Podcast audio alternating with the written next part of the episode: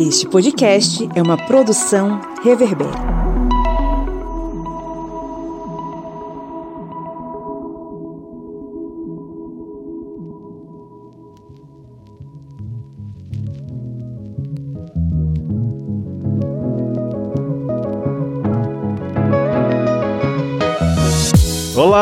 Ouvintes, bem-vindos mais uma vez ao seu podcast sobre as ciências humanas, o podcast do historiante que a cada semana promove debates interessantes e faz com que você pense cada vez mais e melhor sobre as coisas ao redor do mundo. Eu sou o professor Pablo Magalhães e aqui comigo está o senhor Márcio Fabiano. Olá, que tal? Como ça va? E o senhor Cleber Roberto. E aí, pessoal, beleza? Hoje nós temos um prazer enorme aqui de receber um cara muito importante, que inclusive produz um dos podcasts podcasts mais bacanas da, do Spotify, enfim, do Brasil, que é o Infiltrados no Cast. A gente tá aqui hoje com o Ale Santos. Oi, Ale. Fala, pessoal. Cara, prazer demais estar aqui com vocês. Pablo, brigadão aí pela, pela apresentação do, do Infiltrados no Cast. Eu tô trabalhando bastante aí pra gente poder é, construir essa rede que a gente está fazendo de levar informações maneiras e, e discussões interessantes para as pessoas na internet, né? Contrariando essa onda da extrema-direita que vem espalhar fake news, que vem espalhar desinformação, que vem espalhar revisionismo do, do jeito mais porco possível. Então, é, eu me sinto aí, assim como vocês, um pedacinho dessa, de toda essa galera que está produzindo e está aí confrontando tudo isso com história, com discussão, com política de verdade. Valeu, Ale. Saiba que, primeiramente, registrar logo nossa alegria de tê-lo aqui no nosso programa. É uma satisfação enorme, um prazer enorme estar aqui com você. É, sei que hoje o papo vai ser muito enriquecedor para a gente e, principalmente, né, é, a ideia de fortalecer os trabalhos antirracistas e antifascistas na podosfera, mas também nas mídias sociais, enfim. A gente sabe que os últimos anos não foram fáceis para os grupos minoritários e eu acredito que é, o espaço do podcast é um espaço democrático onde a gente pode combater esse discurso violento, esse discurso, enfim, nojento que a gente está tentando há alguns anos, né, tirar aí da hegemonia. Hoje é dia de a gente conversar com o Ale Santos, falar sobre os rastros de resistência, o seu o livro mais recente e, claro, refletir sobre a construção das narrativas da população negra no Brasil e na África, refletir sobre as questões em torno do racismo e da sociedade brasileira. Mas antes, vamos para os nossos recadinhos.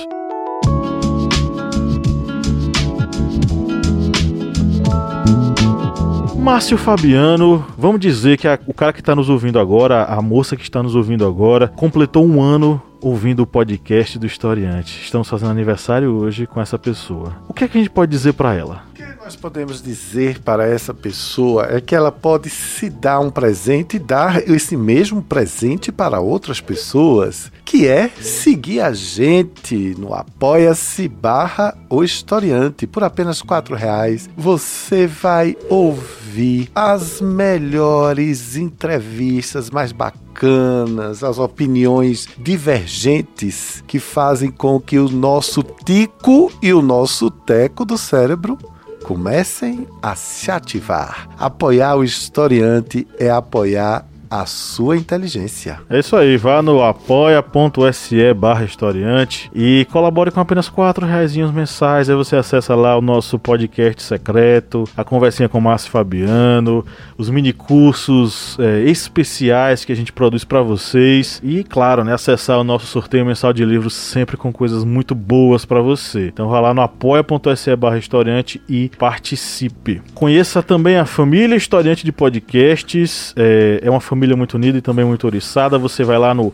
ohistoriante.com.br e acessa lá os nossos podcasts. Tem um, uma carrada de podcast muito bacana. Tem o podcast Historiante, que é esse aqui. Tem a Era Uma Vez na História. Tem o Correspondente de Guerras. Tem o Arretadas. Tem o Audiodoc.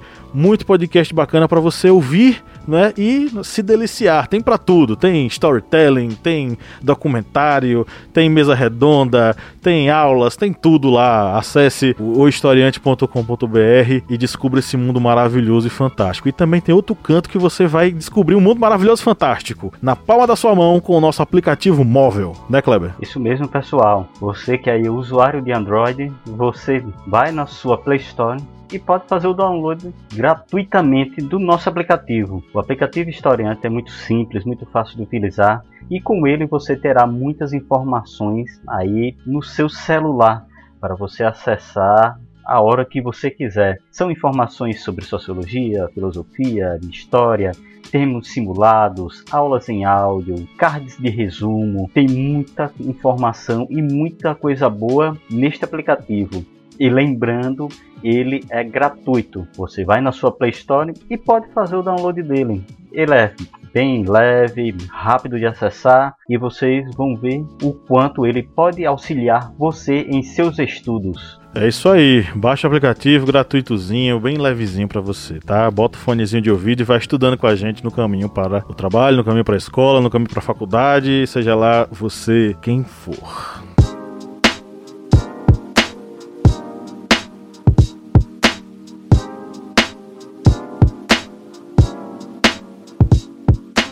Bom, Ale Santos, eu sei que todo mundo que está ouvindo a gente já conhece, porque o podcast dele é fantástico, mas eu vou fazer uma breve apresentaçãozinha aqui. O Ale é escritor, autor de sci-fi fantasia afro-americana, é apontado pela revista Piauí como cronista dos negros no Twitter. É, ele é autor do livro Rastros de Resistência, Histórias de Luta e Liberdade do Povo Negro, lançado em 2019, obra que resgata o passado de grandes reinos que tiveram sua história apagada ou silenciada ao longo dos anos de colonialismo e pós-colonialismo, registrando as lutas e a resistência do povo negro.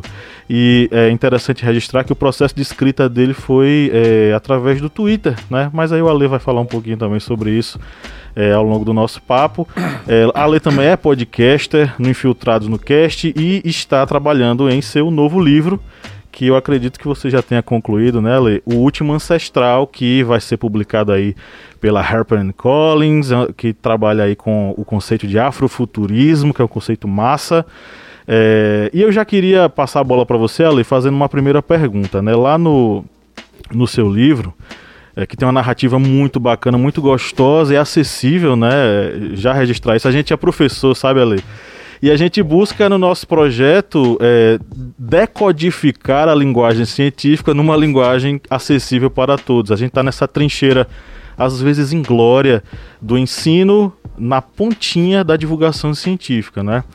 E aí você coloca lá no livro é, o seguinte: as histórias não são apenas um pedaço de cada povo antigo, são pedras fundamentais para reconstruir novos impérios culturais africanos pelo mundo. É, a partir disso, como é que você enxerga a sua produção, né? Nesse sentido, nessa formação de novas narrativas do povo negro, do povo preto em África, mas também aqui na, no Brasil.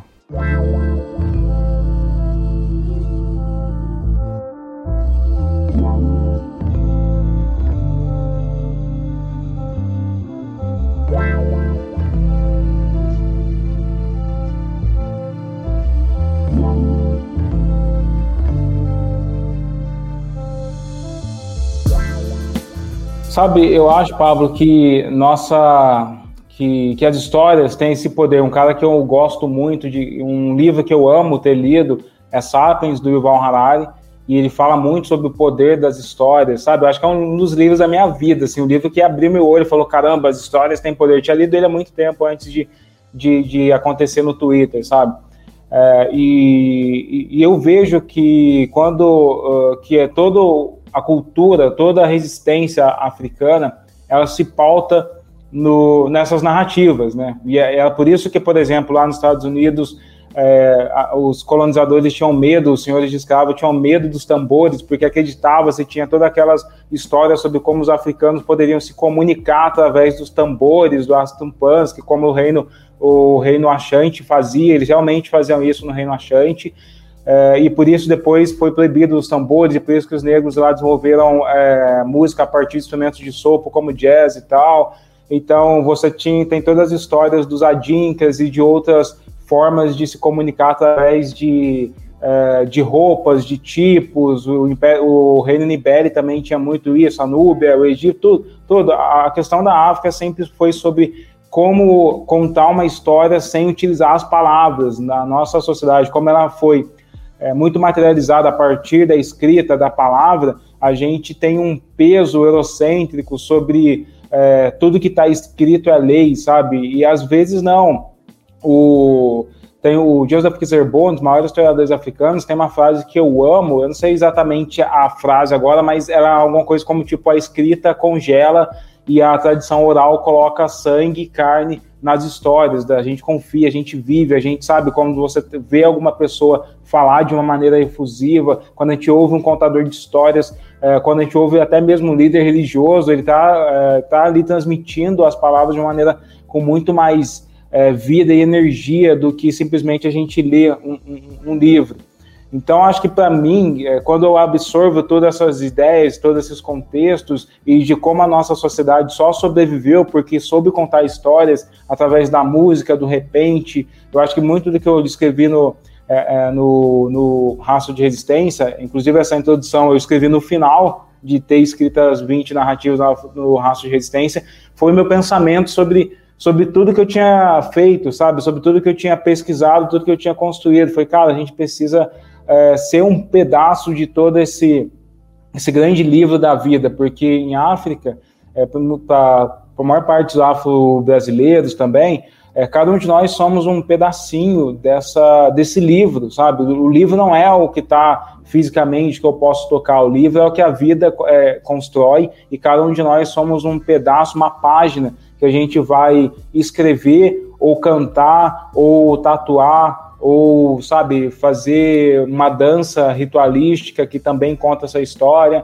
Então eu me vejo uma, uma dessas páginas, uma página que está trabalhando bastante aí para contribuir. Eu acho que essa grande narrativa dessa luta, dessa resistência é, em torno de uma, de uma história, em torno da resistência do povo negro, não é uma luta de uma só pessoa, é uma questão, é uma questão muito coletiva mesmo, quando a gente vai ver a construção de tudo que vem acontecendo nos últimos séculos, a gente vê que é uma luta coletiva que às vezes ganha um recorte nacional, às vezes ganha um recorte mundial, como foi o caso do George Floyd, mas é que tá, mas está todo mundo fazendo parte dessa, desse grande império, sabe? E por isso que eu me vejo como essa folha ou como esse esse tijolo de, de reconstrução de império. Sabe que essa frase veio me veio depois de uma conversa com a Emicida, né? Porque a Emicida foi um dos meus caras que, que eu estava tocando ideia, depois que eu aconteceu no Twitter, assim, eu fui no lançamento do Eminência Parda dele em São Paulo, e ele falou ali, a gente precisa é, ir para o lado da fantasia, porque lá que a gente vai reconstruir o imaginário de todo mundo, sabe? E, e foi muito depois de ele ter falado isso para mim que eu também comecei a repensar em como a gente poderia ser um tijolo dessa reconstrução de um imaginário social. Eu queria começar falando contigo, mas eu queria fazer uma pequena provocação porque primeiro eu tenho 35 perguntas para você. Então nós vamos terminar duas horas da manhã, tá certo? Que ainda tem sobre Will Smith, cinema, enfim. Mas a primeira pergunta é: Ale, quando você me vê, a mim, Márcio, aqui do Historiante, quem você vê? Você vê. Quando eu fui morar nos Estados Unidos, o consulado americano do Rio de Janeiro me carimbou como macho branco, white male. Aí eu descobri, eita, eu virei o John Wayne aos 26 anos. Eu não sabia e tal, por mais que eu tenha assistido tanto filme de Bang Bang em sessão da tarde. Há dois anos atrás, Ale, eu estava no Rio de Janeiro num bar na Lapa, conversando com amigos de um amigo meu. E dois deles eram um irmão, um irmão e uma irmã. Ela, juíza, ele, jornalista, ambos negros. E estávamos lá ah, batendo papo, ele estava com a namorada, né? E tinham outras pessoas de teatro, de música ali, conversando. Em determinado momento perguntaram a mim, a mim, Márcio, que você me vê aí na tela, qual, é, de que maneira eu me assumia. Qual seria a minha raça, a minha, a minha cor, a minha etnia. Aí eu não, eu fiquei um minuto foi um clima assim de um minuto no bar, na mesa. Aí eu disse, gente, eu sou branco. Eu sou branco porque eu fui criado como um branco de classe média, média, no interior da Bahia. Só que, Ale, meu pai é negro. Meu pai já desencarnou. Inclusive, hoje, para minha alegria, é o aniversário. Se ele tivesse vivo, hoje ele faria 71 anos, dia 10 de março. E a partir daí, a gente, eu comecei a mudar. Aquilo mudou minha cabeça. Entendeu, Ale? Porque eu, eu precisava. Eu não tinha assumido o que eu era para poder entender o outro. não é? Na verdade, meu pai era negro e nós fomos criados numa cultura branca porque nós somos, nós é, é, minha família é católica, a gente é, como eu lhe falei, de classe média do interior. Minha mãe se apaixonou, se casou com meu pai, um homem negro. Houve uma pequena resistência ali, mas constituíram família, somos cinco. E aí eu lhe pergunto, Ale, de quem é o poder de fala para quem? Porque eu tive essa dificuldade. Na verdade, não foi tratado na minha infância. Nós não sofremos racismo. É, somos cinco irmãos, três têm a minha tez mais clara, dois, um homem e uma mulher, têm a tez mais escura. Mas a gente não, não foi uma coisa que a gente se debateu não é? Todo mundo estudou em boa escola, aquela coisa que você sabe, né? Estudou em boa escola, já vai subindo na vida e tudo mais. Era isso que eu, eu sempre pergunto quando eu encontro alguém que eu sei que tem argumento para me ajudar a refletir. É isso. Como você considera isso no Brasil? Então, Márcio, é... a raça é uma história, é uma narrativa, sabe? Não, não existe uma evidência biológica de raça não existe uma evidência que conecte tipo a sua a pele a toda uma etnia. Na verdade, na genética, a genética moderna uh, mostra que entre duas pessoas negras tem muito mais diferença genética do que uma pessoa negra e uma alemã, por exemplo. Então, uh, eu gosto de olhar para a questão racial como essa ficção compartilhada, novamente citando o Yuval Harari, porque ele fala muito sobre isso. É uma história que foi repetida durante séculos e séculos, e assim como o Yuval descreve, quanto mais você repete uma história, quanto mais as pessoas acreditam nessa história, mais ela impacta e estrutura a, o mundo.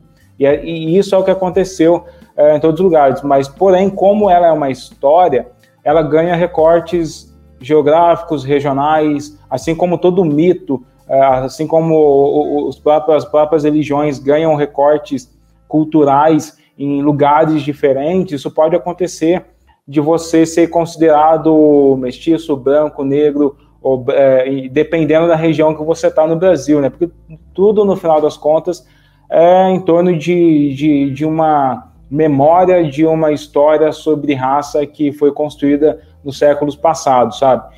E, e, a branquitude é muito sobre isso. O que é, é ser branco no Brasil, principalmente está ligado à condição social, sabe? Porque quando a gente fala do que negros são, do que, é, do que é ser negro, do que ser, ser indígena, do que é ser uma pessoa não racializada, é, quer dizer, do que é ser uma pessoa racializada no país, é, não existe dúvida. Pessoas que são consideradas, que, é, que são, que se enxergam como negras, são tratadas como negras. Pessoas que se enxergam como indígenas são tratadas como indígenas. A gente não consegue ter dúvida disso, porque eu abro a porta aqui no aqui da minha casa, alguém vai olhar para mim e falar: "Ei, moreninho, como é que você tá?" Vai usar todas aquelas a, aqueles eufemismos, né, que eram é, possíveis no, no século passado aqui no Brasil, mulatinho, é, moreno, chocolatinho, sabe, é, cor de jambo, cor de pecado, todas essas palavras, todas essa essa hierarquia, eu acho que o Brasil chegou a ter mais de 180 é, denominações diferentes para hierarquização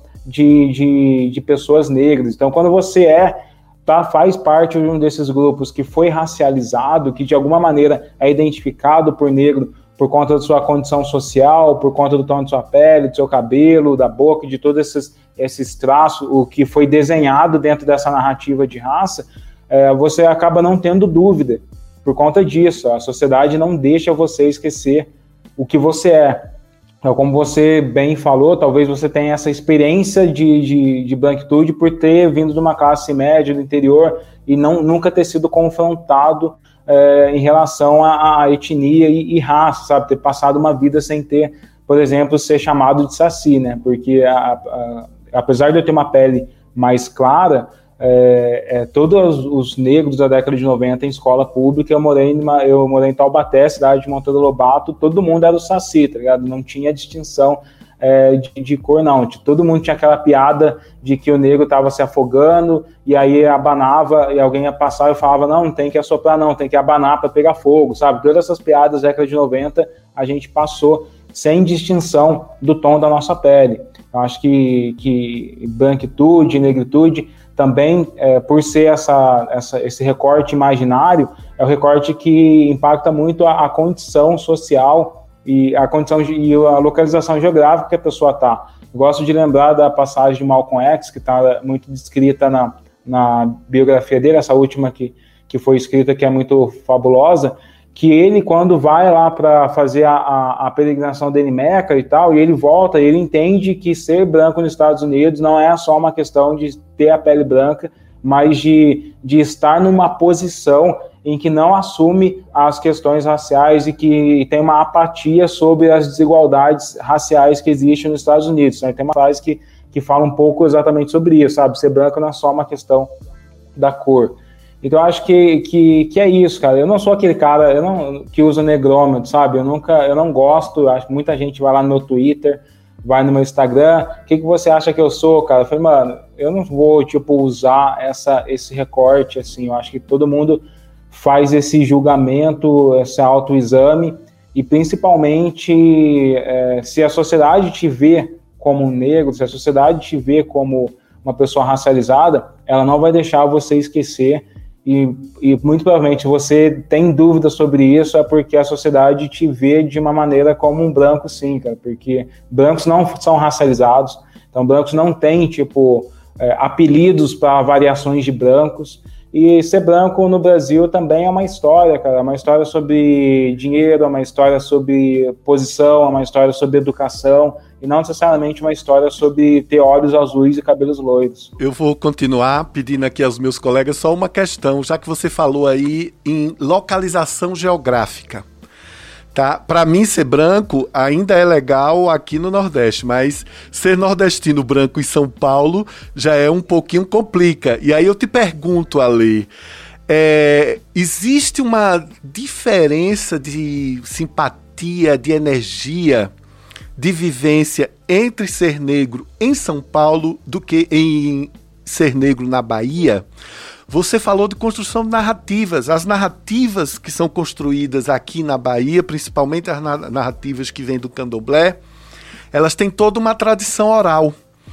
Não é? A, partir de determinado momento é que começaram a, a, a, se criar, a se escreverem livros e histórias para o registro dessas narrativas absolutamente tão ricas. Eu tenho um grande amigo que é ele é pai de santo no terreiro lá em Salvador e eu aprendo muito com ele quando é, sobre essas histórias, né, dos orixás, dessas famílias todas é, dessas comunidades negras todas que resistiram e estão hoje não é, vivendo como seus antepassados.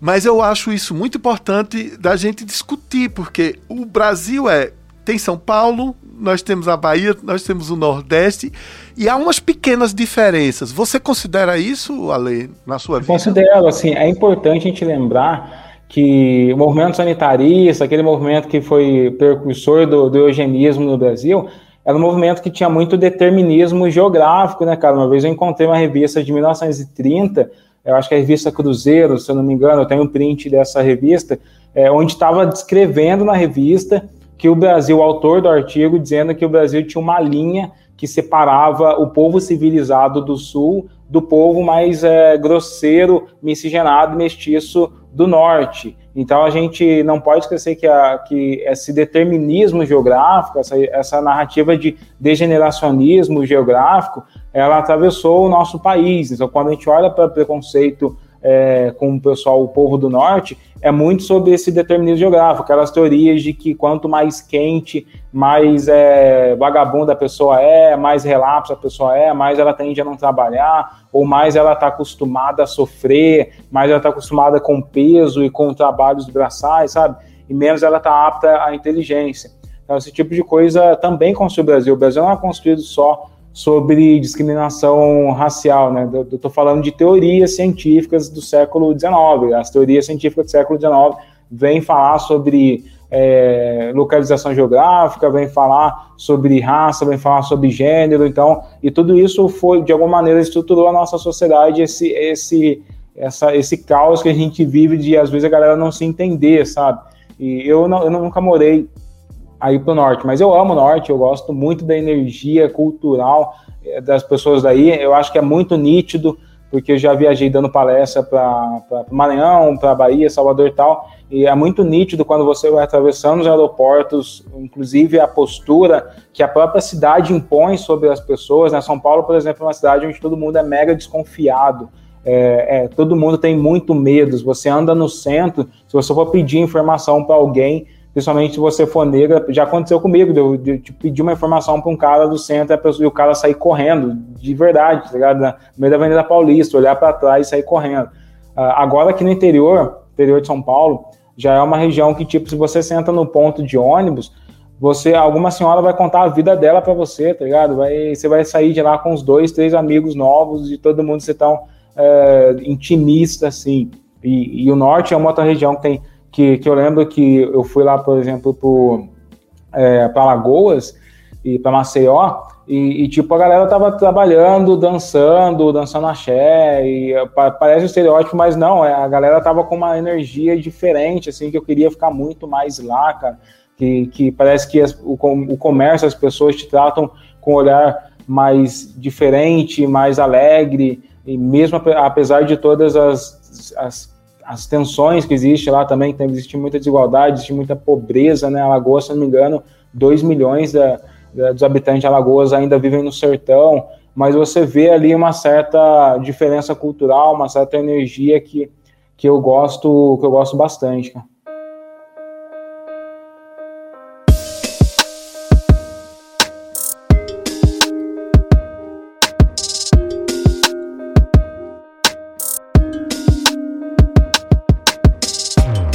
Falamos um pouquinho né, desse ponto da história, né? Sobre a história do, do negro no Brasil. E como professores, eu acho que eu mesmo já senti muito quando conversa sobre questão de é, história da África. A gente vai falar de África em sala de aula, parece que é, se resume ao tráfico de escravizados da África para o Brasil, ou seja, não existe uma história na África, do continente africano. É tanto que quando vamos ver alguém citar a África, parece que cita a África como um, um país só. É um país com uma cultura homogênea, com uma língua homogênea, e até quando vamos falar de grandes produções da África, as pessoas esquecem que, por exemplo, é, o Egito, com sua história milenar, as pirâmides. A Record esquece totalmente que o Egito é na África, né, cara? Tipo, nunca vi tanta gente branca no Egito assim quanto numa novela da Record. exatamente. É, fica parecendo que o Egito é, fica ali entre a Alemanha e a França. E as pirâmides foram construídas pelos europeus. E aí, quando a gente vai falar de África, tem essa barreira e é uma pergunta que aí até no iníciozinho é, você comentou, Ale, sobre o eurocentrismo. É, será que você acredita que realmente essa presença, essa influência pesada do eurocentrismo na, na nossa cultura mesmo, na cultura brasileira, isso chega a atrapalhar a, as pessoas em aprenderem sobre a cultura e história da África? Ô, Kleber, eu acho que isso não é, atrapalha simplesmente a cultura africana, mas isso, isso depõe muito contra a própria cultura latino-americana, né, cara? Tipo, às vezes a gente conhece muito mais, a gente está muito mais interessado, os jornais estão muito mais interessados na, no, no, na família real lá da Inglaterra do que, por exemplo, na história é, que, que existiu aqui na Argentina, na Colômbia, sabe? Os países ao, ao nosso redor.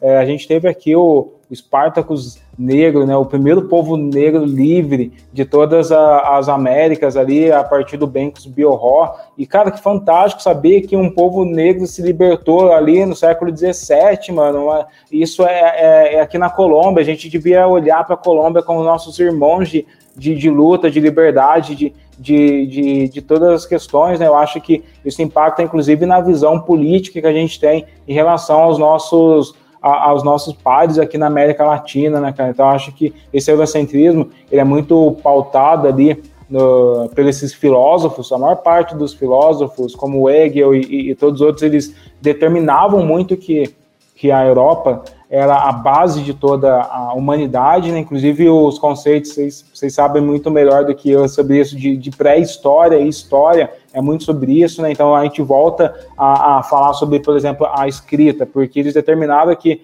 a história eh, surge a partir da escrita, e quem é, coloca a escrita como o extremo patamar ali de uma, de uma comunicação é a Europa, porque ela olhava para a escrita como o principal é, forma de se comunicar, enquanto os outros povos não olhavam para isso. E eles passavam a olhar para esses povos, já que não tem um livro escrito, eles não têm história. E eu sei que isso começou, esse, esse processo de decolonialismo, né, quem quer entender colonialidade e tal, decolonialismo, pode procurar o professor Bonaventura de Santos Souza, aquele que, que traz esse termo epistemicídio, ele é da Faculdade de Coimbra, ele estuda bastante sobre isso, e essas discussões, é, elas são muito recentes, né, eu acho que depois de década de 70, 80, que você começa a ter aqui na América Latina um estudo de decolonialismo, assim. Agora imagina quanto isso demora para se instaurar nas redes públicas. Vocês sabem, vocês são professores, sabem muito mais do que eu, porque precisa de uma política pública. E aí eu lembro que 2011, se eu não me engano, foi quando o Haddad era ministro. Ele vem trazer a maior obra que foi a História Geral da África, uma obra que é muito emblemática, uma obra que é muito importante. Se não me engano, foram mais de 300 historiadores participando de todo esse processo de reconstrução da história da África, considerando as tradições orais ali também, né? Teve uma coisa de, de, você ir lá investigar e de recortar as narrativas, de olhar para aquilo que alguns racistas tinham escrito, que os pais da historiografia mundial, eles eram meio racistas, meio totalmente racistas, né? E aí você lê os relatos deles na África e reconstrói isso com as tradições orais, com os documentos, com algumas coisas de arqueologia que ainda sobreviveram a todo esse massacre da história africana que, que os arqueólogos é, e etnógrafos europeus fizeram. É, e aí você eles trazem aí depois de várias décadas até pela UNESCO uma obra com 300 historiadores fazendo isso. Essa obra foi reduzida e, e, e, colocada no governo brasileiro em 2011. Ainda tem aquelas duas leis, né, se eu não me engano, a lei de 2011, depois ela se alterou em 2013 para inserir a história dos povos indígenas nativos brasileiros.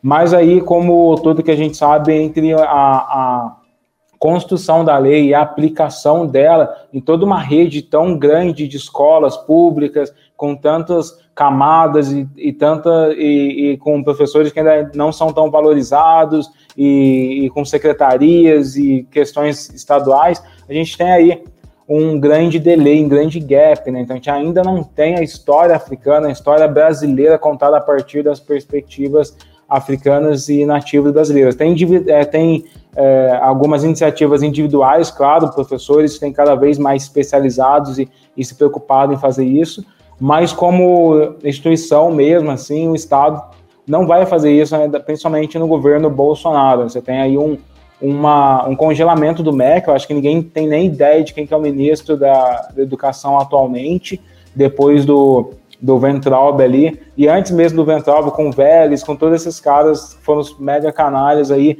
a educação deu uma trava, eu acho que vocês vão lembrar que antes do governo Bolsonaro, é, tinha propaganda na televisão de, um, de, uma, de uma grande discussão sobre um currículo nacional. Então, o Brasil estava discutindo um currículo nacional entre 2017 e 2018, ou 2016 e 2018, tinha uma grande discussão de reconfiguração desse currículo, as pessoas podiam entrar no site e, e dar seu voto também do que deveria estar no currículo. Então, a nossa sociedade ainda está caminhando para um ensino que, que possa a, compreender mais não só a realidade negra brasileira, mas a própria realidade latino-americana. A gente tem muitas riquezas de histórias e de heróis e de personalidades que podem ajudar a gente muito mais a ser quem a gente é, até a nossa identidade brasileira. Né? O Brasil é uma, parece que tem uma, uma mega dependência, primeiro da Europa, porque a nossa república é formada com com ideais e, e, fundamentalismo, e fundamentos europeus, franceses e, e, tal, as divisões de poderes e tal.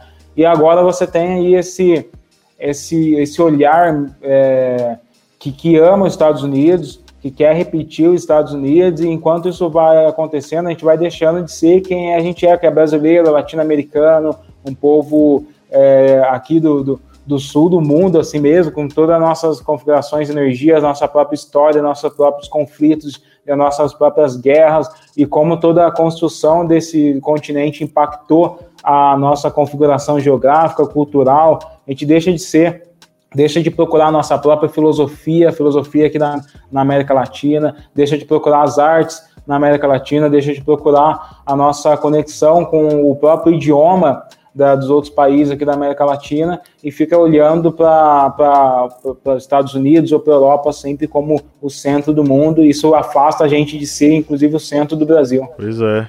A gente comentou rapidamente aqui sobre a questão do Egito e isso me, me fez lembrar uma coisa, Lê. Recentemente a gente fez uma postagem sobre a negritude do povo egípcio. E você não imagina o quanto de comentários a gente não recebeu, é, primeiro xingando a gente e depois dizendo que ah, os, os egípcios não eram negros, eles eram morenos. Aí, é, essa, essa coisa louca, né? Aí, assim, é, eu, eu, na minha história, antes de eu fazer essa próxima pergunta, eu vou fazer um breve comentário. É, no meu mestrado, eu tive acesso a três professores fundamentais. Dois deles pessoalmente, um deles só de livro, né? É, o professor Jacques de Pelchan, que é, foi um professor meu congolês no mestrado, que me apresentou ao cinema africano.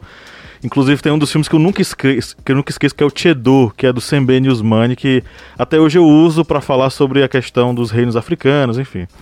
É, o outro professor foi o Yopo Somé, ele é um egiptólogo da aula na universidade que é, na Universidade de Dakar, né? E ele trabalha com a ideia da interpretação do nome Egito, né, Kermet, como povo preto os é, egiptólogos brancos do século XIX diziam que aquilo ali não era povo preto, era terra preta, que era terra repleta de humus na beira do rio Nilo. É, uma interpretação, sabe aquela aquele subterfúgio para não assumir que o povo era preto? Não, era a terra do, do, da beira do rio Nilo. E o Yopo, ele, ele reproduz uma, uma reflexão do professor Sheikh Anta Diop, que tem capítulo no História Geral da África. E o Sheikh Anta Diop fez um trabalho enorme, profundo e provou que Kermet é povo preto, porque aquele está tá no plural. Se não for povo preto, são pretos, né? Os pretos, no caso. É uma definição, uma autodefinição, autoafirmação da cor desses egípcios.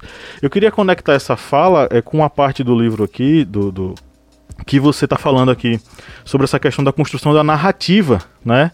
E aí, é, lá em Rastro de Resistência, você fala que a falta de contato com narrativas heróicas representativas podem levar a psique de um povo à ruína, e não é segredo que a do povo negro adoeceu no processo da, escravi da escravidão. Né, você cita inclusive o Jung, né, falando sobre essa questão das narrativas heróicas. Como é que você enxerga isso, né, essa construção dessas narrativas heróicas? É, e claro, né, é, ao longo do livro você, você constrói essas narrativas, você mostra aqui para os leitores. Eu acho fantástico porque você pega personagens maravilhosos aqui para falar nos capítulos, né? Você fala da Teresa de Benguela, você fala Benedito Meia Légua. Isso, são, são, é um levantamento maravilhoso e riquíssimo, né? Dentro de um contexto onde a gente tem um tal de Narlock que destruiu a figura do Zumbi dos Palmares, baseado no nada, no vento, no, não sei, tirou daquilo ali, não vou nem entrar em detalhes porque eu vou soltar um palavrão aqui já já. Mas ele tirou do vento, né? Aí, como é que você se enxerga nesse contexto dessa construção dessas narrativas, tendo em vista toda essa, essa repreensão em falar sobre essas, tra essas tradições negras e principalmente, né, o povo, um dos grandes impérios da antiguidade, o Império Egípcio, o império de pessoas negras, com toda essa desconstrução narrativa eh, na contemporaneidade.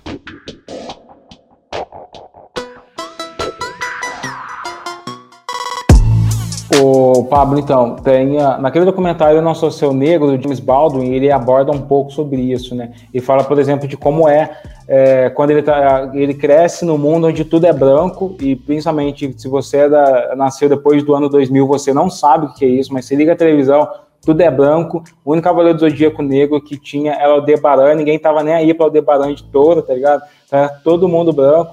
E brasileiro, é, e brasileiro. É, brasileiro, é, então. E aí você vê, tipo, você não tem um ideal de ego. O ideal de ego, esse conceito do, da, da psiquiatria também de Freud, que é tipo a imagem que você constrói de quem você quer ser. Porque tudo, que é, todos os ideais de ego que existem na sociedade são brancos. Pessoas que estão, os heróis são brancos, os mocinhos das novelas são brancos, tudo, tudo é muito branco, aí você simplesmente perde a referência de quem você é. Você se olha no espelho e fala, mano, não pode ser, cara. Tipo, uh, será que tem espaço para mim na sociedade ali? Será que, tipo, é, é, eu consigo ser algo diferente do que deveria ser? Porque todo mundo é, tudo é branco, cara. Então, a Judinha Batista, uma das precursoras da psicologia social também aqui no Brasil, ela tem um estudo que fala sobre isso, sobre como esses efeitos do racismo são extremamente danosos. Porque daí você, James Baldwin, voltando para ele falando sobre isso, fala, cara, tudo que você vê é branco, você se acha, é, você se considera o herói atirando é, ali na, nos indígenas, no bang bang, até o dia que você olha para o espelho e fala, caramba, eu sou muito mais parecido com os bandidos do que com o herói. E isso te quebra se você não tem uma, uma estrutura é, familiar, religiosa, algum, sabe, sistema de crença, sistema que, que vai te ajudar a se entender dentro desses aspectos, você se quebra. Então, você tem muitos casos, eu acho que no último Big Brother, a, a Michelle, a Camila, quer dizer, Camila falou muito sobre ter sofrido bullying da, por, eh, por, conta disso, os efeitos do bullying é, por ser negra na escola sobre ela e tal. Então, quando você não tem esse ideal de ego que te protege, que te fala, não, cara, eu não sou isso que você está querendo dizer, não, não sou isso que a sociedade está querendo dizer, não, cara. Você se quebra. Então, eu lembro que um dos primeiros heróis, assim, uma das primeiras figuras poderosas que eu, que eu olhei, assim, que eu pude ver e que eu podia voltar para a escola e quando alguém me chamasse de de, de saci ou de alguma outra coisa, eu podia responder, era a galera do rap. Eu não sei se vocês lembram que ali no virada do anos 2000 tinha aqueles DVDs de piratão de rap, anos 2000, Black 2000, hip hop, furacão, essas paradas. Eu lembro que meu primo chegava com aqueles DVD pirata e distribuía para toda a, a, a, galera assim para assistir. A gente fazia cópias de DVDs, aí colocava ali na, na, no meu DVD da minha casa e tinha lá 50 Cent, Usher, Neil, todos aqueles caras fodas com, aqui, com aqueles carros ali, pagando de, de, de personalidades poderosas. E aí você falava, caramba, é isso que eu quero ser, tá ligado? É isso que eu, que eu, que eu vou procurar ser. Então, quando você voltava pra escola, alguém falava, mano, você parece com o, o Mussum, tá ligado? Que é um cara legal, mas ele era sempre o preto que caía nas armadilhas, que era zoado pelos outros, mano. Eu falava, mano, que não sou que nada, sou 50 Cent, você não parar na minha frente, você vai ser atropelado, tá ligado? Eu começava a repetir as músicas, e aí você começava a se sentir poderoso. Isso mostra um pouco do, do impacto dessas figuras na mente da, da, da, de um indivíduo, mas também do ideal de massa, o ideal de ego construído por uma sociedade. Então, quando você tem pessoas negras aparecendo mais na TV, nos jornais, inclusive na historiografia, nas escolas, você falando desses heróis nas escolas, você começa a mostrar para pessoas negras que existe uma variedade, uma infinidade de riqueza de, de personagens negros, homens e mulheres que lutaram por toda a sua liberdade e que negros não foram totalmente, é, como a galera costumava dizer, década de 90, relapsos, omissos e coniventes com a sua situação de escravidão, sabe? Que é uma das teorias racistas que a galera ainda propagava nas décadas passadas. E isso sim te dá uma força, isso te coloca na sociedade, isso faz você entender a sua posição, aonde você deve buscar é, referências para você se reconstruir emocionalmente, psicologicamente, e, e, isso tem um peso muito grande ali na nossa, na, na, forma, na nossa forma de atuar, na forma que a gente interage com o mundo. É, em suas, uh, em vários posts no seu perfil do Instagram, ah, e, claro, no Twitter, depois você repostou no Instagram, você falou do BBB 21, né?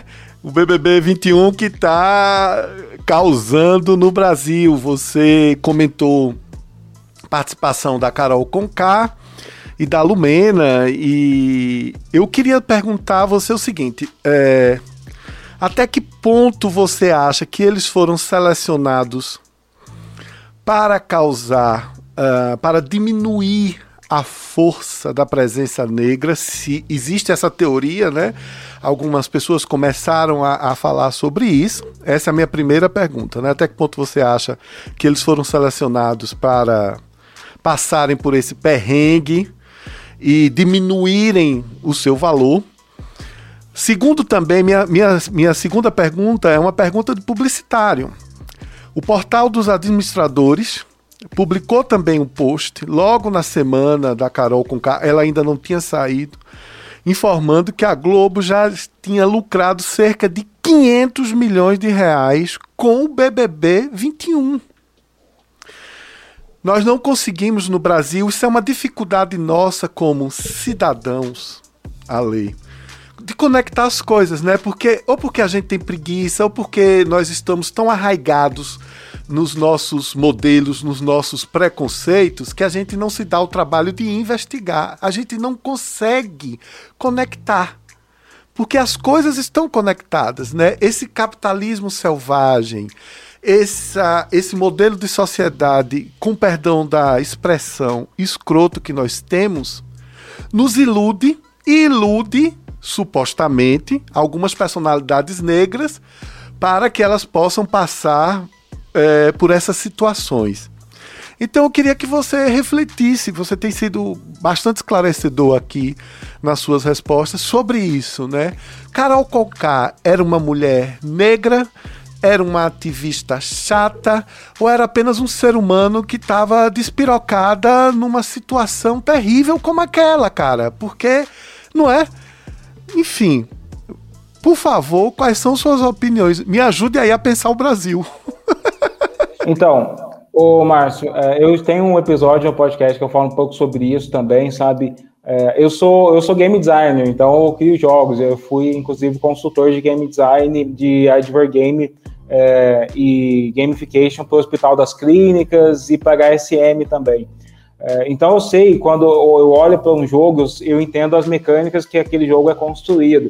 E o Big Brother é um jogo construído para treta. As mecânicas do Big Brother são simplesmente tem uma mecânica chamada jogo da discórdia, tá ligado? Tipo, o que eles querem com isso é causar simplesmente discórdia. É um jogo que você já começa dividido em grupos. Tinha o pipoca e tinha o outro grupo lá, e que a dinâmica e que tudo que acontece ao longo da semana é para estimular que você brigue, acuse e mande alguém para ser eliminado, cara. Então é o ambiente que se cria dentro de um jogo desse, mecânicas que são mecânicas de eliminação, é um ambiente tóxico, cara. Tipo, é um, se você pega jogos competitivos como League of Legends, é uma treta absurda. A gente se xingando, a gente abre o, o, o, o fone de ouvido e já tá. E se você pega o personagem errado para entrar no lugar errado, a galera já começa a te xingar, te ofender e tal. Então, assim, o ambiente que, é, que eles escolhem, os personagens, as pessoas que vão participar, é para criar intriga mesmo, sabe? Eu não acho que. Eu não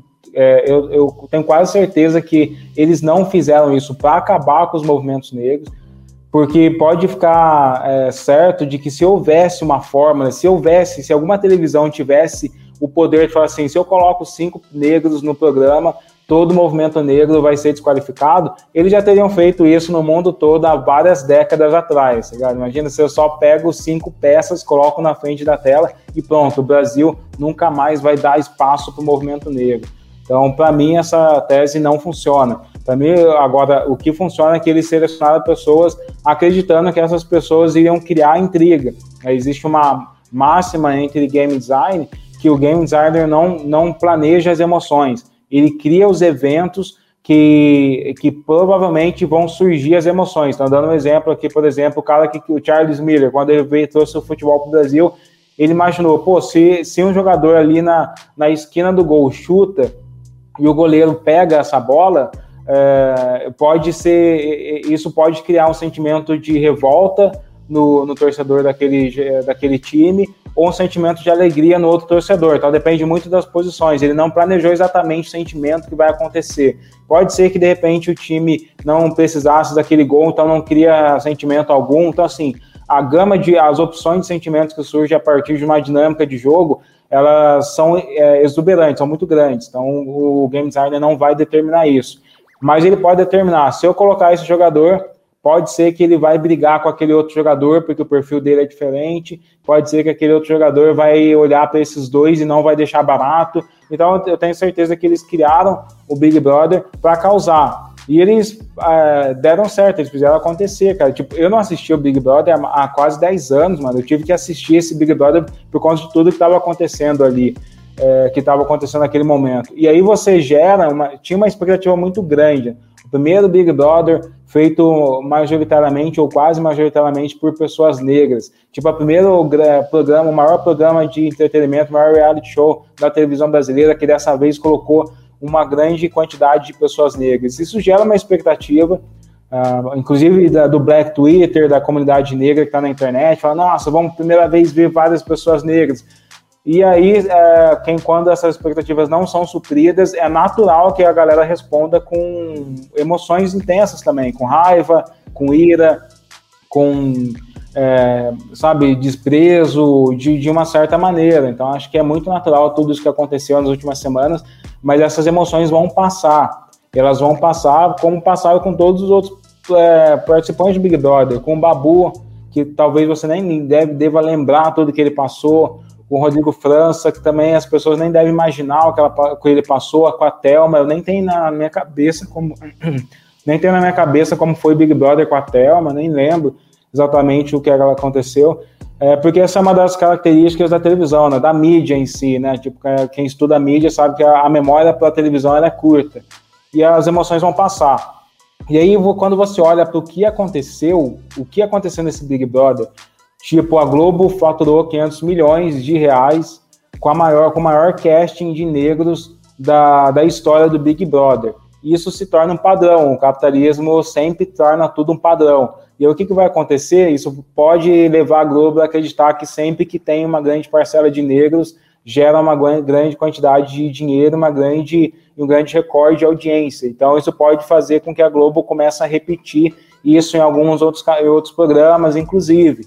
Então, de certa maneira, paradoxalmente, complexamente, isso pode fazer com que aumente a diversidade. Na verdade, é isso que tem feito que aumente a diversidade na Netflix, é isso que tem feito que aumente a diversidade na Amazon, é sempre sobre grana. Quando você cria um seriado, eu, eu tenho lido nos Estados Unidos sobre o que eles chamam sobre renascimento da TV negra americana, graças ao, aos, aos programas sitcom é, e, a, e, as séries negras que tem estourado da Shonda Rhimes e tudo mais, é, é, tudo sobre grana, cara. Tipo, estoura a Shonda Rhimes, estoura, a galera começa a repetir as séries dela, começa o Pantera Negra estoura, traz bilhões de dólares para os Estados Unidos, a galera começa a fazer novos Panteras Negras e o mercado, infelizmente, se move dessa maneira e paradoxalmente tudo isso pode levar a uma inserção maior de personalidades negras nos veículos de entretenimento falando sobre questão do BBB, questão de gamers, que eu não sabia, Ale, que você era também, trabalhava nessa área de design de games.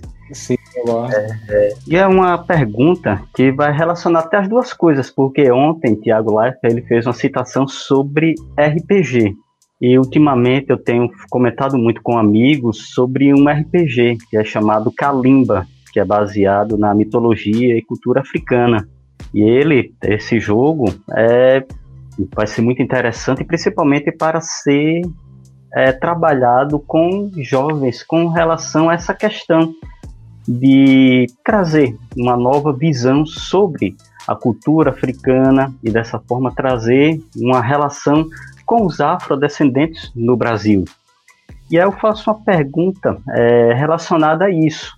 Qual seria as ferramentas ou então as metodologias, as práticas que poderíamos ter para fazer com que a nossa sociedade ela venha a ver com é, bons olhos e tenha uma mente mais aberta com relação à cultura africana? Essa é uma pergunta, essa é pergunta de ouro, né? Se a gente tivesse a resposta, a gente já estava, tipo, amanhã mesmo fazendo toda a sociedade entender melhor a, a cultura africana. E muito disso acaba ficando na mão do, dos grandes veículos, dos grandes players de, de entretenimento, né? Porque você falou do jogo, por exemplo, eu acho que ele teve um grande financiamento, um financiamento muito bacana, e os jogos são a maior indústria de entretenimento, os jogos são maiores do que música e cinema junto, então é uma indústria que impacta muito a garotada, sabe?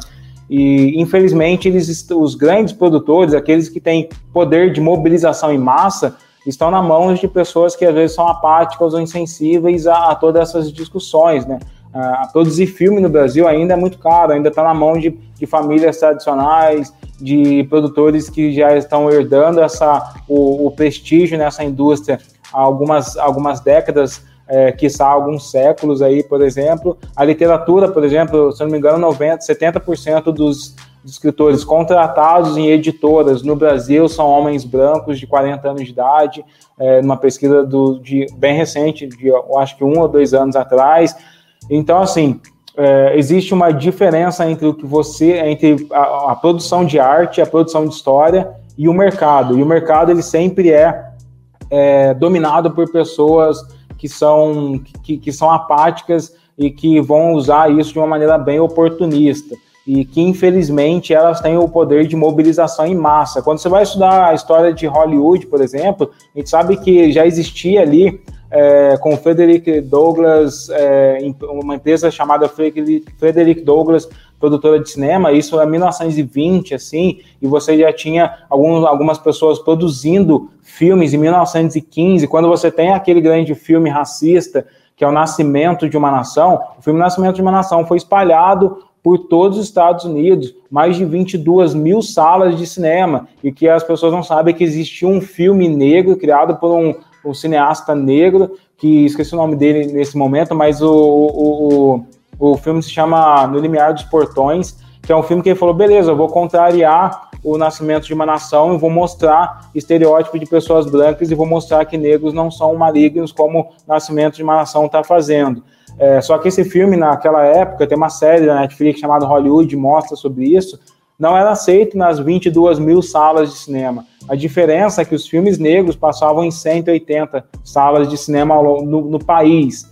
Então, assim, é, a gente não tem ainda esse poder individualmente ou em pequenos grupos de confrontar essas grandes instituições e as narrativas racistas e, e, problemáticas que elas trafegam por aí. Por isso que a gente precisa fazer essa pressão constante na Globo, precisa fazer essa pressão constante na Netflix, na Warner, no Oscar, porque se a gente não faz essa pressão constante, a gente vai ficar ali dando, é, dando é, tentando preencher o copo com conta gota, sabe? Um jogo que atinge 200, 300 pessoas. O meu livro, por exemplo, Raço de Resistência, eu acho que a gente está chegando a 4 mil tiragens, alguma coisa nesse sentido.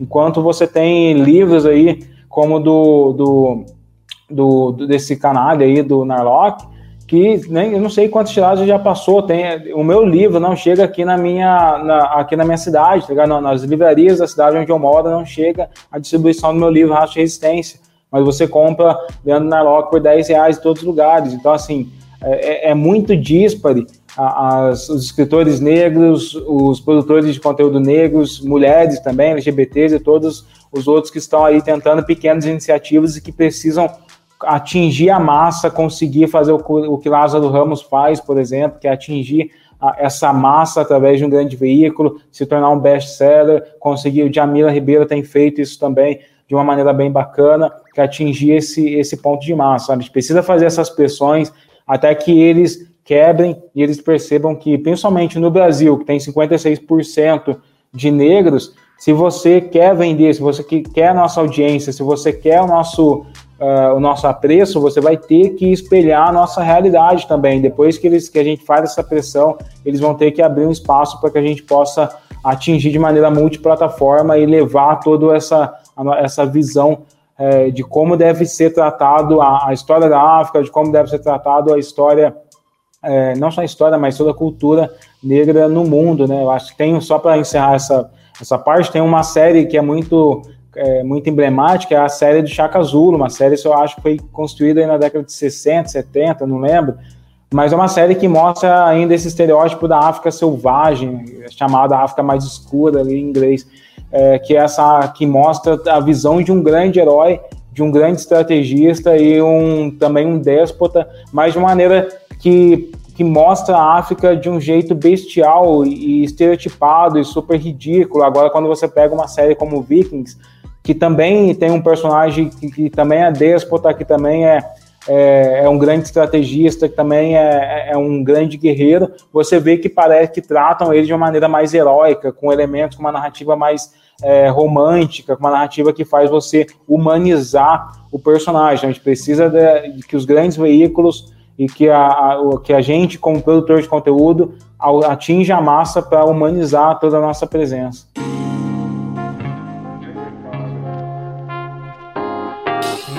Diga aí. Bom, chegamos aqui na área das, das dicas, né? Vamos, vamos para o nosso Digaê. E no nosso Digaê nós temos as nossas indicações culturais. Ale, você gostaria de colaborar nessa curadoria conosco? Você claro, gostaria de sugerir? Claro, eu vou sugerir, assim, uma pessoa que, tipo, eu ouço, assim, nos meus momentos de de estresse que me coloca uma paz ali, sabe? Que é Pixinguinha, mano. É, acho que é Odeon, a música dele, cara. Odeon de Pixinguinha, eu amo essa música, eu gosto de, de, de ouvir, me traz uma paz muito bacana. E eu também vou sugerir a música é, Fogo do Coruja, que é grande irmão, parceiro aí, tá para lançar um álbum novo de rap. É uma música muito potente. Eu, na leitura do, do livro Rastro de Resistência, eu fiquei muito feliz em ver que quem prefacia seu livro é o Emicida, né? E eu estava até comentando com o Márcio, uh, agora um pouquinho antes de você entrar online, que é, o, o, trabalho do Emicida com Amarelo me é, é, faz, ao ler você, lembrar muito dele, sabe? Eu vejo essa construção da narrativa é, da, da, das pessoas negras no Brasil, na África, enfim. É, e vejo um paralelo entre o documentário, o álbum, né, e o seu livro. Fiquei muito feliz com a leitura e fiquei muito feliz em assistir o documentário. Confesso que chorei algumas vezes, assisti com minha esposa, é um documentário fantástico. Cara, e lendo eu seu nesse show e eu não conseguia, tem uma história muito louca para contar sobre esse show, porque eu fui para fazer uma gravação em São Paulo no mesmo dia. E aí, tipo, a empresa mandou um táxi para me buscar e tal. Eu já tinha, o MC é um cara assim que eu considero ele um grande mentor. Tipo, eu fico atazanando ele no zap o tempo todo ali, cara. Tudo que eu vou fazer, algumas ideias que eu tenho. Às vezes eu assisto um filme, eu vou chamar ele para falar, para conversar sobre coisas legais. E nesse dia, tipo, ia gravar e depois tava combinado depois de gravar eu ir pro teatro assistir ele, tá ligado? Mas eu saí de casa correndo quando o motorista chegou e tocou a campainha. Eu abri a gaveta aqui da, do meu banheiro, peguei um colírio, pinguei. E era um colírio que, tipo, expandia a minha íris no meio da viagem eu fui ficando super sensível à luz, fui ficando praticamente cego, tá ligado? Tipo, não enxergava nada. Eu não fui no show do MC por conta disso, cara. Tipo, que, que bosta, mas é foda, cara. E ele é realmente esse cara que, que me inspira muito também para escrever. Tem uma.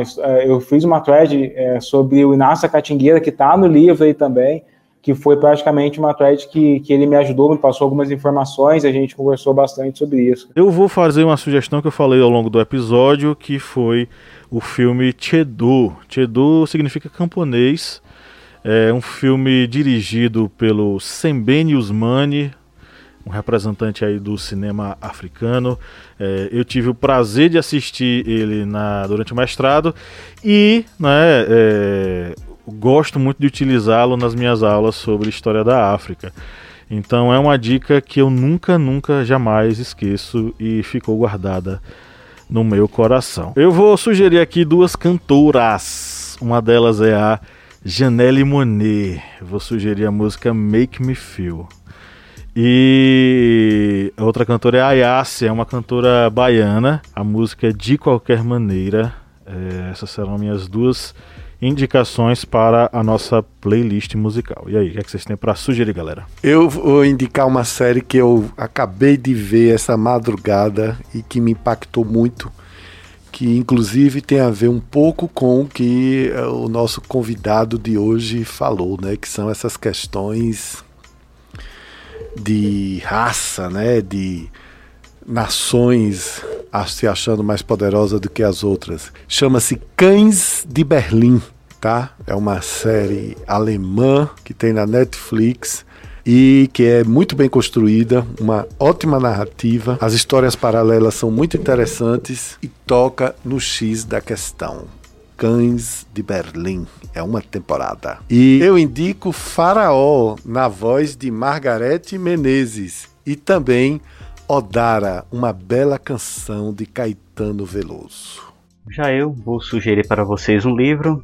É um livro que eu acho que não sei se já foi sugerido aqui nesse podcast em algum episódio. É o livro de Carolina Maria de Jesus, é O Quarto de Despejo, que é um livro que vem retratar sobre tipo um diário da Carolina, Carolina de Jesus, em que ela retrata a vida em uma comunidade pobre na cidade de São Paulo. E aí ela descreve todas as dificuldades, angústias, medos, ou seja, é um depoimento sobre as condições de vida de alguém em uma comunidade carente em nosso país. e mesmo sendo escrito, o lançamento dele foi em 1960, ou seja, temos aí 61 anos depois do lançamento desse livro e parece que muitas coisas acabaram não mudando. Muitas coisas ainda permanecem em nossa sociedade. Vou sugerir de Emicida, vou aqui é, dedicar essa música ao nosso grande Ale Santos, que fez essa participação tão importante em nosso podcast. E de Emicida vou é, dedicar aqui a música Triunfo. E também, seguindo nessa linha de músicas, eu vou dedicar aqui uma música que é Diário de um Detento, Racionais MC, que eu acho que já foi é, comentado e já foi citado aqui como sugestão, mas vou deixar novamente essa sugestão de música dos Racionais MC, que é também outro é, retrato do nosso Brasil. Ok. Ale Santos, meu querido, eu queria de, de, registrar mais uma vez o nosso prazer de recebê-lo aqui. Foi maravilhoso o papo que nós tivemos contigo. A casinha ficou apertada para sua presença. Mas eu queria também dizer que sinta, sinta a casa como sua e volte sempre que você quiser. Quem sabe até para falar sobre o próximo livro. Claro, né? vai ser um prazer, cara. Vai ser um prazer imenso. Conta comigo. Valeu, querido. Um Obrigado, abraço. um abraço. Tudo de bom para ti. Abração, pessoal. Valeu. Beleza, então é com o coração apertado, mas com alegria nos olhos que nós chegamos ao final do nosso episódio de hoje. Um grande abraço a todos vocês que nos acompanharam até aqui, que nos ouviram até aqui, nossas belas vozes garbosas. E no 3 vamos dar um tchau. Um, dois, três. Tchau.